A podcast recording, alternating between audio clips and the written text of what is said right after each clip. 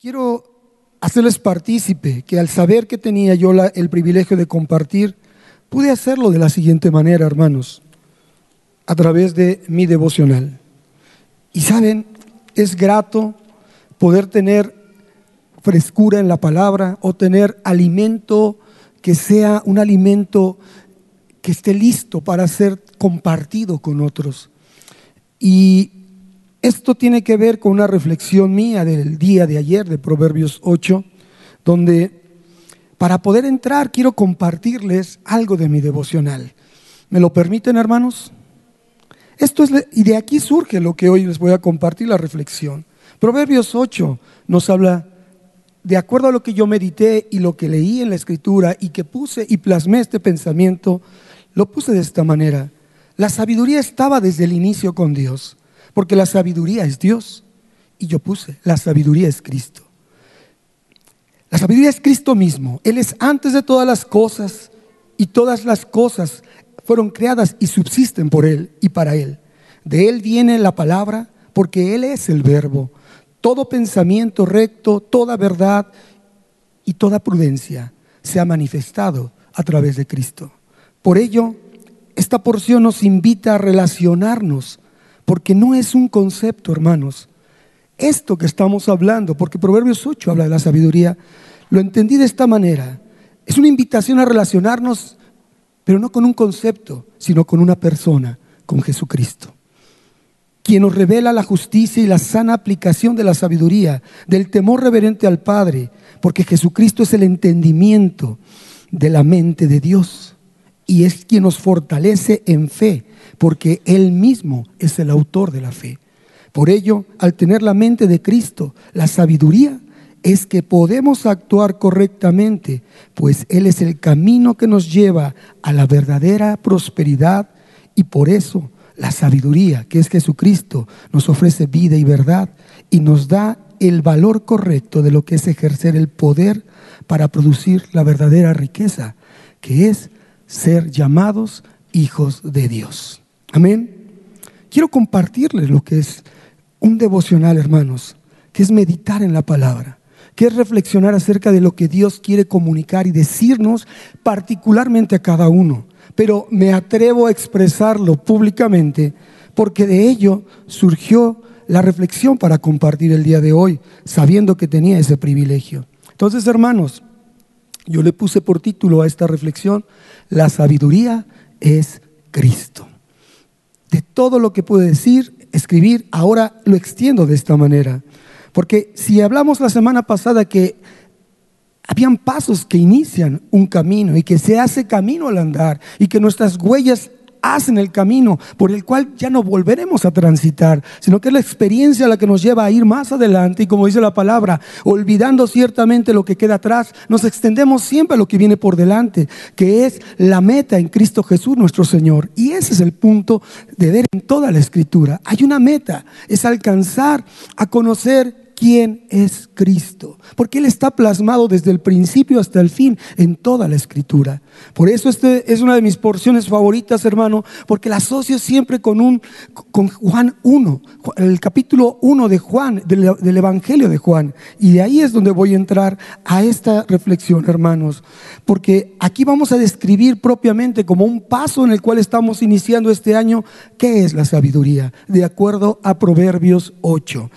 Eh, tú estás ahí, yo creo que ya hiciste esta reflexión, entonces, junto con este proverbio y todos los demás, hay algo que se resalta mucho.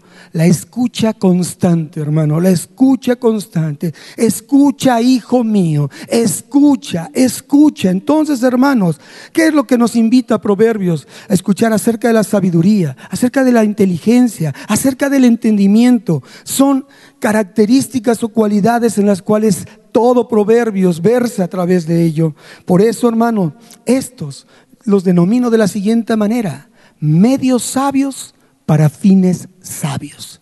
Medios sabios para fines sabios. Lo que la escritura nos marca a través de estas cortas oraciones que comunican verdades éticas y morales de una manera práctica, concisa, clara, hermanos, es que la enseñanza, perdón, que la sabiduría Es una enseñanza que viene de parte de Dios y que trae extraordinarios beneficios para nuestra vida, porque es la que nos lleva en nuestro transitar de cada día, hermanos. Tenemos que caminar en esa, en esa condición. Ahora déjame decirte que basado en esto, la sabiduría no es exclusiva para el uso de Dios. Dijéramos, si fuera exclusiva para el uso de Dios, una posesión exclusiva, ¿para qué tener acceso o conocimiento a ella? Sino que es un instrumento de Dios, claramente, eso sí, que está para bendecirte a ti y a mí. Amén. Son, es un instrumento de Dios o es algo que Dios utiliza para bendecirnos. Y diría yo, de acuerdo a mi reflexión, es a quien Dios utiliza para bendecir. Porque reitero, la sabiduría no es un concepto, la sabiduría es una persona. Y voy a abundar sobre eso. Hablando de la sabiduría, de acuerdo a Proverbios 8, nos habla de lo que es el carácter de la sabiduría, que se determina de la, por la verdad. Habla de la verdad esta, esta porción. ¿Y qué es la verdad? Tú ya sabes, nos remitimos a Juan 14, 6, pero la verdad es andar en rectitud. La verdad es el camino que Jesús nos marca para andar en rectitud. Y en base a ello hay un principio clave en todo lo que es la enseñanza de la sabiduría, de esa verdad de nosotros. Principio clave y fundamental es el que esté dispuesto. No es para todos. El que esté dispuesto solamente, hermanos. El que esté dispuesto a recibir la sabiduría, ese será capaz de entender la naturaleza de la sabiduría. Amén. El que esté dispuesto a recibir a Cristo, entenderá la naturaleza de Cristo. Amén. Ya me, entiendes por dónde voy, hermano. Y ahora, si nos hace falta corroborarlo, la, la misma escritura lo dice.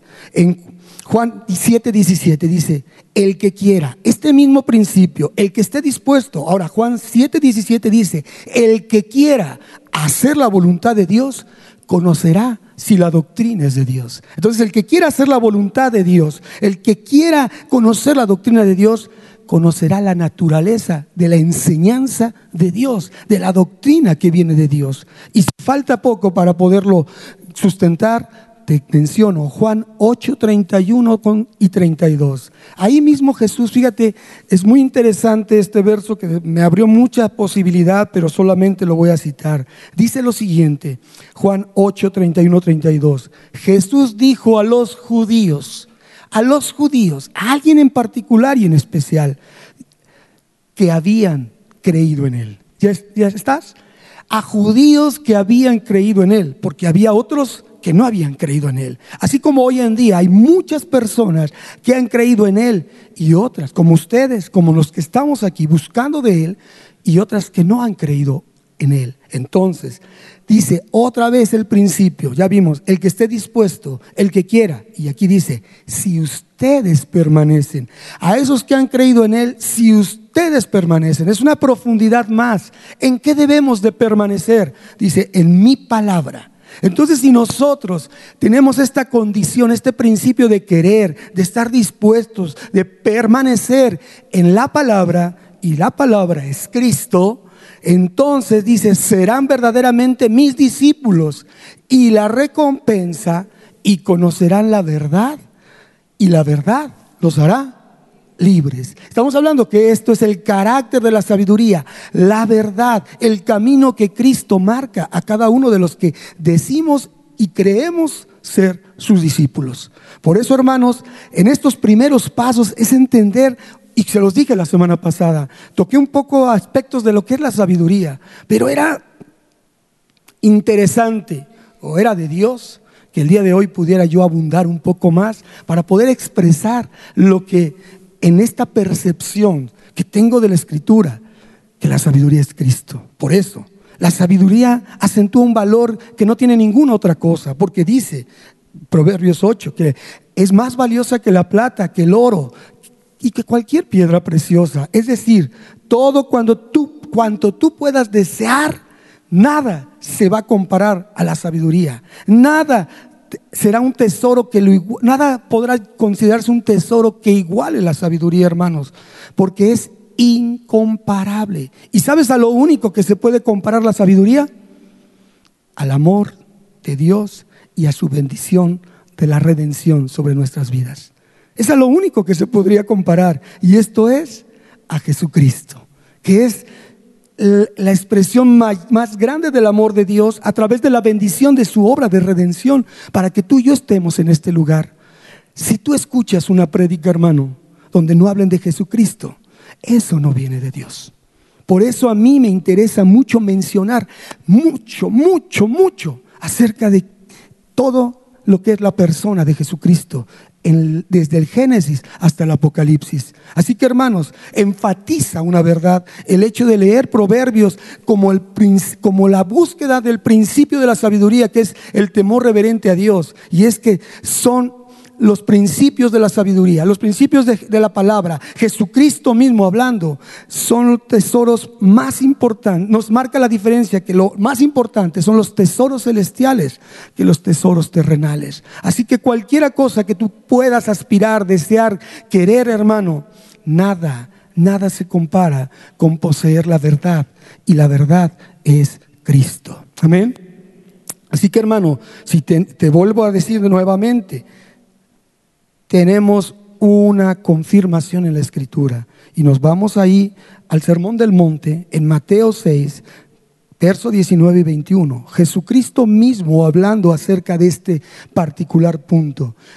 ¿Qué es lo más valioso? Y escucha, dice, no acumulen ustedes tesoros en la tierra.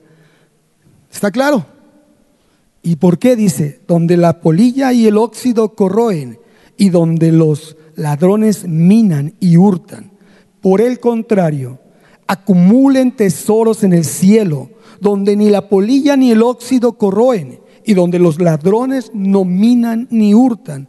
Pues donde, fíjate, donde este es el punto importante de esta, de esta porción, pues donde esté tu tesoro, allí estará también tu corazón. Y si tu corazón, si tu tesoro es la sabiduría, si tu tesoro es el conocimiento de Cristo, si eso es lo más valioso de tu vida, ahí va a estar tu corazón. Amén. No, lo, no busques otro lugar para tu corazón. Por eso dice que debemos de cuidarlo, guardarlo como lo más hermoso, como lo más importante, porque de él mana la vida. Así que hermanos, la sabiduría entonces trae con ella recursos prácticos. Y estoy hablando de la persona de Cristo. Estoy hablando de la persona de Jesús. Es decir, a través de Él, cuando dijo, imítenme, aprendan de mí.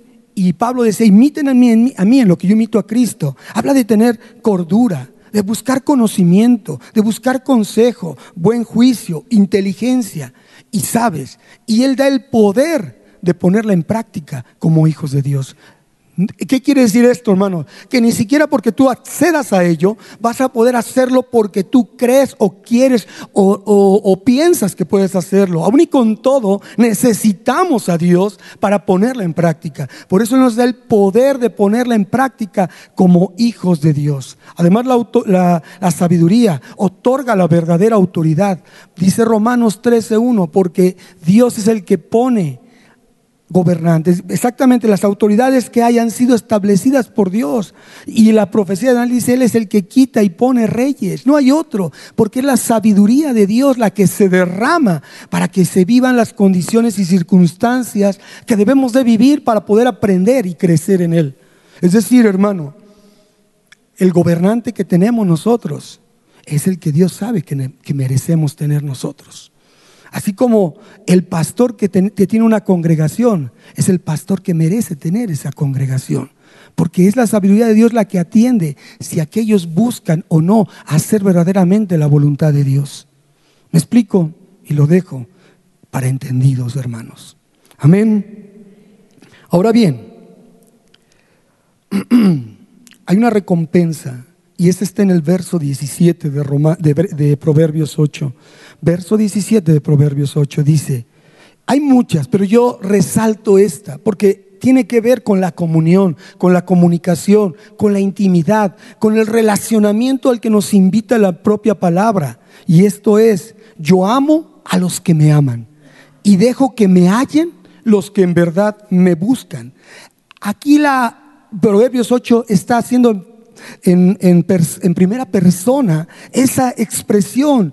Es decir, la sabiduría hablando de la sabiduría, diciendo, búsquenme. Y si me buscan, yo, yo los voy a amar y me hallarán en verdad si me buscan. Pero entonces esto me lleva a dar un énfasis en un punto, hermanos. Si la sabiduría es algo, si la sabiduría es un concepto, si la sabiduría es una condición, no debemos adorar la sabiduría. Por tanto, lo único que se debe de adorar es a quién? A Dios. Entonces no pues, estamos hablando de un concepto, estamos hablando de una persona digna de adorar. Y esa persona es Dios a través de la figura de Jesucristo. Por eso, hermanos, Jesucristo, la sabiduría, es el único digno de ello, de ser adorado. Y esa recompensa, hermanos, tiene que ver entonces que también incluye cosas materiales. Pero si tú y yo nos basamos en lo material, nos desenfocamos y perdemos la intención real de lo que es la expresión de la sabiduría y la palabra de Dios que le acompaña. Porque las bendiciones supremas de la sabiduría, ¿sabes cuáles son, hermano? El amor y el favor de Dios. O el amor y el favor y aún la amistad de Dios, hermano. Esas son las verdaderas bendiciones, que tú tengas el amor de Dios, que tú tengas el favor de Dios. Y más allá, hermanos, porque es un nivel mucho mayor que tú tengas la amistad con Dios. Y hablo de un relacionamiento, de una intimidad. Y reitero, lo confirmamos vía la escritura. Juan 15, 15, hermanos. Juan 15, 15. ¿Qué dice Juan 15, 15? Jesucristo, la sabiduría, el único digno de portar la revelación de Dios, dice, ya no los llamaré siervos, porque el siervo no sabe lo que hace su Señor, pero les he de llamar amigos, porque todas las cosas que oía mi Padre, porque todo lo que sé de mi Padre, porque todo lo que reveló mi Padre, lo voy a dar a conocer a ustedes. Entonces, hermano, la amistad con Dios nos lleva a un nivel de ver la verdadera bendición, la suprema bendición en entender quién es la sabiduría y qué beneficios trae ese relacionamiento con esa sabiduría, que no es un concepto, reitero, es una persona, es Jesucristo. Entonces, hermanos, dirán, bueno, este hermano que tanto está combinando, si tú lees Proverbios 8, vas a decir, ¿dónde está el nombre de Jesucristo? ¿Dónde está el nombre de Jesucristo ahí? Y entonces para esa pregunta tengo tu respuesta, hermanos. Y ve a Proverbios 8, por favor. ¿Ya lo tienes ahí? ¿Cuántos hijos de Dios hay aquí que traen Biblia, hermanos? Bueno, aquel que está a la par tuyo y no tiene, es hijo de Dios y no trae Biblia porque se le olvidó, compártele. Aparte que la tenemos aquí atrás. Vamos a Proverbios 8, versos 32, 22, perdón, en adelante. Verso 22. Fíjate, la porción de Proverbios 8, versos 22 al 31, es el retrato más perfecto de la persona de Jesucristo en el Antiguo Testamento. Y es equiparable en, en, contenido a lo que dice Juan, el Evangelio de Juan, capítulo 1, del verso 1 al 14. Y eso te lo dejo de tarea, hermano indaga, inquiere, ten comezón verdadera de oír palabra de Dios, no cualquier cosa. Ve a estas porciones para que hagas tu, propia, tu propia eh, reflexión, hermanos. Juan 1, del 1 al 14, con Proverbios 8, del 22 al 31. Aquí nos habla de qué es la sabiduría y la equipara con Juan 1, hablando de quién es el verbo, Dios, la sabiduría, la palabra de Dios, que están en el inicio, en el principio de todas las cosas.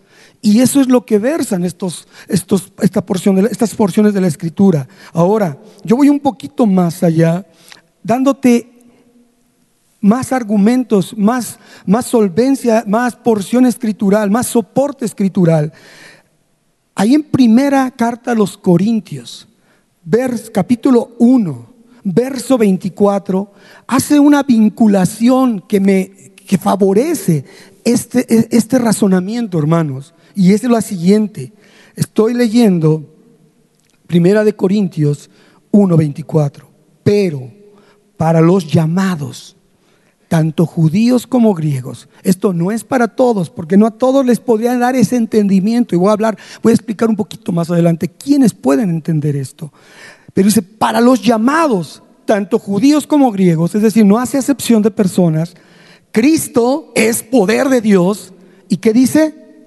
Sabiduría de Dios. Entonces, se está vinculando esas dos porciones de Proverbios 8 con Juan 1, hermanos. Pero si falta, falta todavía mayor credibilidad en ello, vámonos al verso 30 también de 1 Corintios 1, verso 30.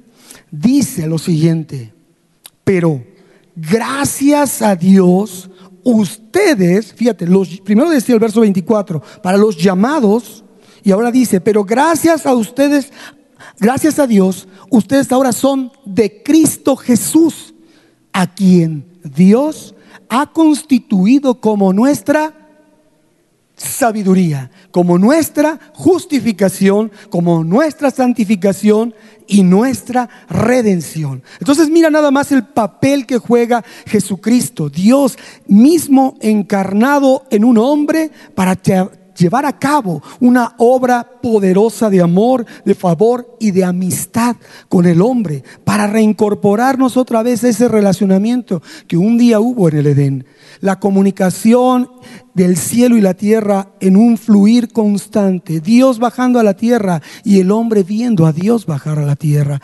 comunicándose con Él, no teniéndole miedo, sino respeto, amor y espera constante hasta que el hombre decidió pensar que pensaba mejor que Dios. ¿Me entienden? Amén. Entonces, hermano, si aún todavía esto pudiera no ser suficiente para sostener que Proverbios 8 y Juan 1 hablan lo mismo, acompáñame a Colosenses 1. Colosenses 1. Esta porción de la escritura es por demás hermosa, es incluye lo que la voluntad de Dios en su máxima expresión a través de la persona de Jesucristo. Y dice lo siguiente: hablando de Jesús, hablando de Jesucristo, Él es la imagen del Dios invisible, el primogénito de toda creación. ¿Ves cómo se vincula con Proverbios 8? En Él fue creado todo lo que hay en los cielos y en la tierra, todo lo visible y lo invisible, tronos, poderes, principados o autoridades. Todo fue creado por medio de Él y para Él. Él existía antes de todas las cosas y por Él se mantiene todo en orden. Lo mismo está diciendo Proverbios 8 del 22 al, 30, al 31 acerca de la sabiduría. Dice, y aquí nos confirma de quién habla. Él es la cabeza del cuerpo que es la iglesia. Él es el principio, el primogénito de entre los muertos, para tener preeminencia, para ser lo primero en todo, hermanos. Porque al Padre le agradó que en Él habitara toda plenitud. Y por medio de Él, escucha, volvemos a lo que dice la porción anterior de 1 Corintios 1.30. Reconciliar consigo todas las cosas, tanto las que están en la tierra como las que están en los cielos, haciendo la paz mediante la sangre de su cruz. Entonces, hermanos, estamos hablando de la persona de Jesús, la sabiduría encarnada para manifestarse o revelarse a aquellos llamados, a aquellos que son considerados por el poder de Dios sus hijos. Amén. Así que hermanos, vemos lo siguiente, la sabiduría, y lo dije hace rato, no está para ser adorada. Si es, no está para ser adorada, no se debe adorar como un concepto, como una idea o como algo, sino que se adora solamente a Dios. Y en esto hago un énfasis. Entonces la sabiduría, toda la expresión, toda la manifestación, toda la exaltación que vemos tanto en Proverbios 8 como Proverbios 9 acerca de la sabiduría, no es para adorar, una cualidad o para adorar una virtud. Estas están implícitas en la naturaleza de Dios, como implícitas en la naturaleza del Hijo de Dios que ha desarrollado el fruto del Espíritu en él. Por eso no es de adorarse, porque lo único que se debe adorar es a Dios. Y ahora, acompáñame a la carta de Hebreos, donde es una carta dedicada totalmente a la persona de Jesucristo, a revelar quién es Jesucristo para nosotros, quién es el, sacerdote, quién es el verdadero sacrificio, quién es el que se fue llamado mayor que los ángeles. Jesucristo dice, Hebreos 1, 1 al 4. Hebreos 1 del 1 al 4. Dios, ya lo tenemos, Dios, eh, ahí está la versión Reina Valera 60, pero yo estoy usando Reina Valera contemporánea para quitarle algunas palabras fuera de actualidad. Dice, Dios, que muchas veces y de distintas maneras habló en otros tiempos a nuestros padres por medio de los profetas, en estos días finales nos ha hablado por medio del Hijo, a quien constituyó heredero de todo y mediante el cual hizo el universo. Y escucha, algo que tiene referencia a Proverbios 8. Él es el resplandor de la gloria de Dios. Es la imagen misma de lo que Dios es. Él es quien sustenta todas las cosas con la palabra de su poder. Nada más y nada menos que Jesucristo. Él es al único que debemos adorar. Así que hermanos, Proverbios 8 describe a Jesucristo como la sabiduría esencial que emana de Dios, de su esencia, de, esa, de ese Dios tripartita, de ese, de ese Dios Padre, Dios Hijo y Dios Espíritu Santo.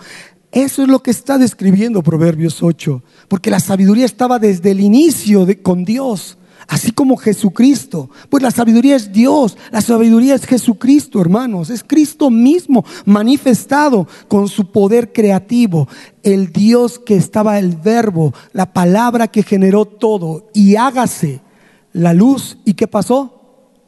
Se hizo la luz. Sepárese y se separaron. Y haya naturaleza, haya animales, haya y todo fue hecho por el poder de la palabra creativa del Dios de Proverbios 8, la sabiduría, Cristo, Juan 1 también, hermanos. Y esto de veras que me interesa mucho dejarlo en su corazón. No se queden con lo que escuchan aquí. Vayan y escudriñen la escritura, vean y avancen más, porque hay mucho más de todo esto, hermanos. De Jesucristo viene la palabra, hermanos, porque Él es el logos del Evangelio, es decir, la palabra del Evangelio. Él es el verbo, él es, de él viene todo pensamiento recto, de verdad y de justicia y de prudencia. Todo lo bueno fue manifestado por él, hermanos, por la sabiduría que desciende del cielo, de acuerdo a Santiago 3:17, hermanos, que es pura, es dócil, es franca, es una sabiduría que da buen fruto, hermanos. Entonces, quién es la sabiduría. Y quién descendió del cielo, sino quién descendió del cielo, quién ascendió al cielo, dice la palabra, sino el que descendió del cielo. Y el único que lo ha hecho es Jesucristo. Así que hermanos, estamos hablando de, un, de, Jesucristo, a quien Dios lo constituyó como la cabeza total y absoluta de la creación, en la cual, de la cual tú y yo estábamos supuestos a gobernar, de la cual tú y yo estábamos supuestos a enseñorearnos de ella y por la falta de confianza en la palabra de Dios, en el logos de Dios, es que hoy estamos en esta condición, hermanos. Por eso, reitero lo que dije hace rato. Proverbios 8, en sus versos del 1 al 10, nos está invitando a relacionarnos con la sabiduría. Vengan, aprendan, muchachos, necios. Ustedes que les falta entendimiento, vengan para que no caigan en redes, en lazos, para que no se dañen. Vengan, relacionense conmigo. Dice, está invitándonos a relacionarnos con la sabiduría, porque la sabiduría, reitero por tercera vez, no es un concepto, hermanos. La sabiduría es una persona y la sabiduría, esa persona es Jesucristo. Amén se quedan como muy, ¿qué está diciendo el hermano? Los amenes los oigo muy vagos, como que se vale hermanos, porque como que lo están meditando, ¿verdad? ¿Saben qué estoy pensando desde este lugar de aquí para allá? Que estoy siendo protagonista de Hechos 17. ¿Qué quiere decir eso? Que tengo puro vereano enfrente de mí, que no se están comiendo nada de lo que estoy diciendo sino que dicen, vamos a ver que si esto que dice aquel, lo dice la escritura. Y sabes qué, hermano, gloria a Dios por tu vida. Gloria a Dios por tu vida, porque así debe de ser. Lo que se dice aquí, si tú honras la palabra del hombre, estás fuera de la voluntad de Dios. Tú tienes que honrar la palabra de Dios solamente, desde ahora y para siempre, hermanos. Así que, en este relacionamiento nos invita a entender por qué la palabra de Dios dice en 1 Corintios 2, 16 que tenemos la mente de Cristo. Y te decía que iba a abundar un poquitito sobre eso. Tener la mente de Cristo es tener la sabiduría en su esencia misma. Es decir, así podemos actuar correctamente porque estaremos ubicados pensando en lo que piensa Cristo. Y este es un nivel alto que tiene, y, tiene una implicación de profundizar en el conocimiento de Dios en la persona de Jesucristo, de la cual entendemos que Él es el verdadero camino que nos lleva a la única verdad y quien nos ofrece la verdadera vida. Juan 14, 6. Él es el camino, Él es la verdad y Él es la vida. Y por eso Él es el único que nos puede dar el valor correcto para poder ejercer lo que te decía hace rato, la verdadera riqueza que significa ser llamados hijos de Dios. Juan 1.12. Y a los que en Él creyeron, a ellos, a ellos les dio el poder de ser llamados hijos de Dios. Y esto es la sabiduría dentro de nosotros. De otra manera no lo entenderíamos. Por eso, hermanos, ya voy cerrando. La sabiduría que se personifica en el libro de Proverbios capítulo 8 es la misma, en resumen, que cita el apóstol Juan en el capítulo 1 de su evangelio. Dice Juan 1 del 1 al 2 para tomarlo un poquito, no hasta el verso 14. Dice Juan 1 del 1 al 2. En el principio ya existía la palabra y la palabra estaba con Dios y Dios mismo era la palabra y la palabra estaba en el principio con Dios. Sentencia, declaración impresionante, hermanos. El Génesis tuyo y mío comparado con el Génesis de Génesis 1, una creación, poder creativo de Dios, allá haciendo creación global y en el Juan 1 haciéndonos a ti y a mí hijos de Dios. Y entonces recordamos la declaración que dice el verso 22 y 23 de Proverbios 8, que es muy similar. Dice, desde el principio el Señor me poseía, desde antes de que empezara sus obras, desde el principio mismo fui establecida, desde antes de que la tierra existiera. Y aquí está hablando de la eternidad de la sabiduría, es decir, de la eternidad de Cristo y aún el, salmista en el Salmo 90, verso 2, dice, antes que naciesen los montes y formases la tierra y el mundo, desde el siglo y hasta el siglo, tú eres Dios. Amén. ¿De quién estamos hablando?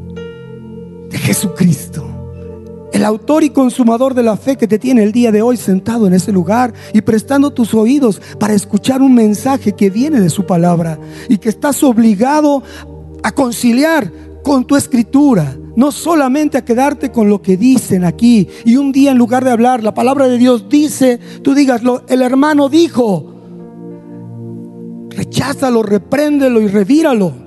Jamás aceptes hablar en esa condición en tu lenguaje. Siempre tienes que citar la palabra de Dios. Jesucristo en Mateo 4 dijo en el ataque del enemigo, si eres hijo de Dios. ¿Y qué contesta Jesucristo? Escrito está. Amén. Entonces, hermano, tú tienes que citar lo que dice Dios, no lo que dice un hombre. Por eso estamos obligados a escudriñar la escritura. Y el verso clave de Proverbios 8 es el verso 30, hermanos. Así lo considero, un verso clave de este proverbio, que dice, yo estaba a su lado, ordenándolo todo. Yo estaba a su lado, ordenándolo todo. Yo era su constante, yo era la arquitectura a su lado. Esta es nueva traducción viviente.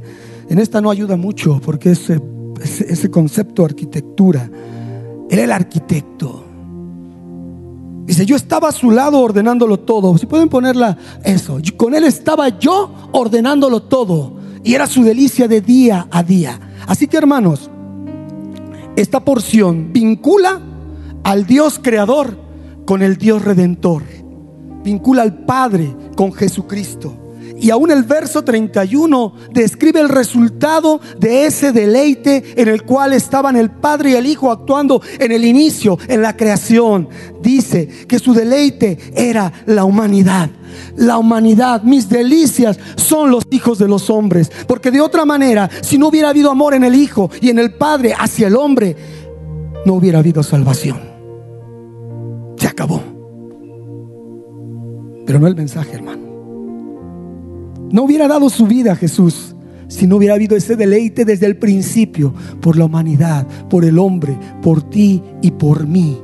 Así que la sabiduría encarnada, hermano, personifica y me, la sabiduría encarnada, la sabiduría personificada y mesiánica es Cristo. La sabiduría es la revelación de Cristo, quien es el motivo de nuestra fe, es la verdad, es la fuente del amor, el camino de la justicia y el honor.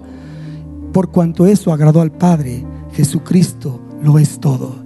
Y si faltara un argumento, Primera de Timoteo 3:16 lo dice, indiscutiblemente el misterio de la piedad es grande. De ese amor del deleite del Padre y el Hijo en el tiempo creativo, dice, Dios fue manifestado en carne, justificado en el Espíritu, visto de los ángeles, predicado a las naciones y creído en el mundo, recibido para ser recibido arriba en gloria. Ponte de pie, hermano, y cierra tus ojos para que en este último minuto podamos entender en un resumen que este proverbio 8 habla de la eternidad y la preexistencia de Jesucristo. Habla de su papel activo en la creación y habla de la bienaventuranza original el deleite anticipado en la humanidad, en aquellos que en un momento íbamos a necesitar de la obra redentora de Él. Así que ahora tú decidirás reconocer a Jesucristo como la más grande bendición sobre tu vida. Y para ello, dice el proverbio, ahora pues hijos, óiganme Bienaventurados los que guardan mis caminos. Atiendan el consejo y sean sabios y no lo menosprecien. Bienaventurado el hombre que me escucha y vela mis puertas cada día, aguardando a los postes de mis puertas. Presten atención a sus palabras, a estas palabras de sabiduría que Él vierte sobre cada uno de ustedes, sobre cada uno de los que estamos aquí. Porque rechazarlo, dice el verso 36, más que el que peca contra mí, defrauda su alma y todos los que me aborrecen aman la muerte. Así que hermanos, no permitamos que nada, nada, nada sea más importante que buscar a Dios. Padre, hemos escuchado tu palabra. Rogamos que tú nos des hambre de conocer quién es Dios, conocer a Dios, buscar el propósito de Dios quieres con nuestras vidas, Señor? ¿Qué necesitamos entender más? Que tú creaste la vida, que nos creaste a cada uno de nosotros, que estábamos en tu mente y en tu corazón, Señor. Por eso es necesario conocerte más y más cada día. No es solo, la sabiduría no es solo conocer datos de Dios, es tener comunión íntima, profunda, un relacionamiento único y exclusivo con el Padre, con el Hijo y con el Espíritu Santo. Señor, danos esa disposición de corazón, entender la revelación de la sabiduría, la persona de Jesucristo, el poder creativo de Él en nosotros, de habernos hecho ser llamados hijos de Dios. Padre, bendice a tu congregación, bendice a tus hijos, danos más necesidad de ir creciendo en sabiduría, creciendo en el conocimiento de la persona de Jesucristo. Y aquellos que nos visitan por primera vez, sepan que lo que han escuchado hoy es trascendental para sus vidas. Es importante que entiendan que no es una casualidad haber escuchado quién es Jesucristo en su extensión máxima desde el principio de la creación y hasta ahora, que está ahí a tu lado, esperando que tú abras tu mente y tu corazón para reconocer que Él es el Dios, el Señor de tu vida. Padre, te damos gracias por esta tu palabra en el nombre de Jesús, en el nombre de Jesús.